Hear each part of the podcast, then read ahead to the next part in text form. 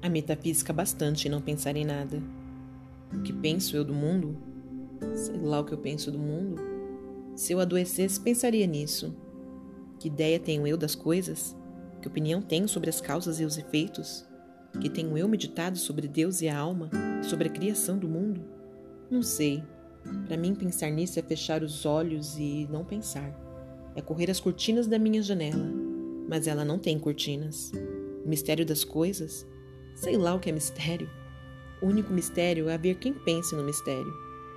Quem está ao sol e fecha os olhos começa a não saber o que é o sol e a pensar muitas coisas cheias de calor. Mas abre os olhos e vê o sol e não pode pensar em nada porque a luz do sol vale mais que os pensamentos de todos os filósofos e de todos os poetas. A luz do sol não sabe o que faz e por isso não erra e é comum e boa. Metafísica? Que metafísica tem aquelas árvores? A de serem verdes e copadas e de terem ramos e a de dar fruto na sua hora, o que não nos faz pensar a nós que não sabemos dar por elas, mas que melhor metafísica que a delas, que é a de não saber para que vivem, nem saber o que não sabem. Constituição íntima das coisas, sentido íntimo do universo.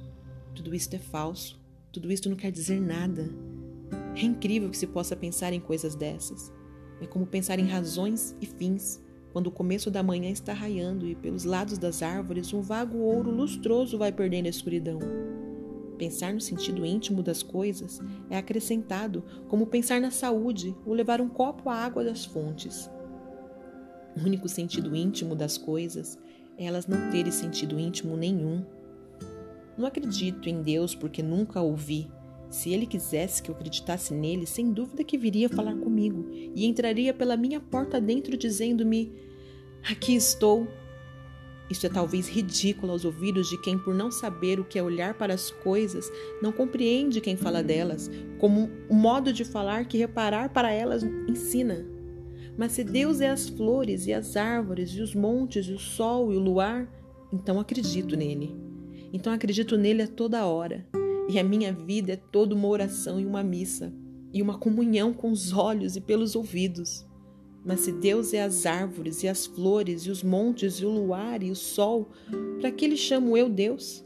Chamo-lhe flores e árvores e montes e sol e luar, porque se ele se fez para eu ver, sol e luar e flores e árvores e montes, se ele me aparece como sendo árvores e montes e luar e sol e flores, é que Ele quer que eu o conheça como árvores e montes e flores e luar e sol.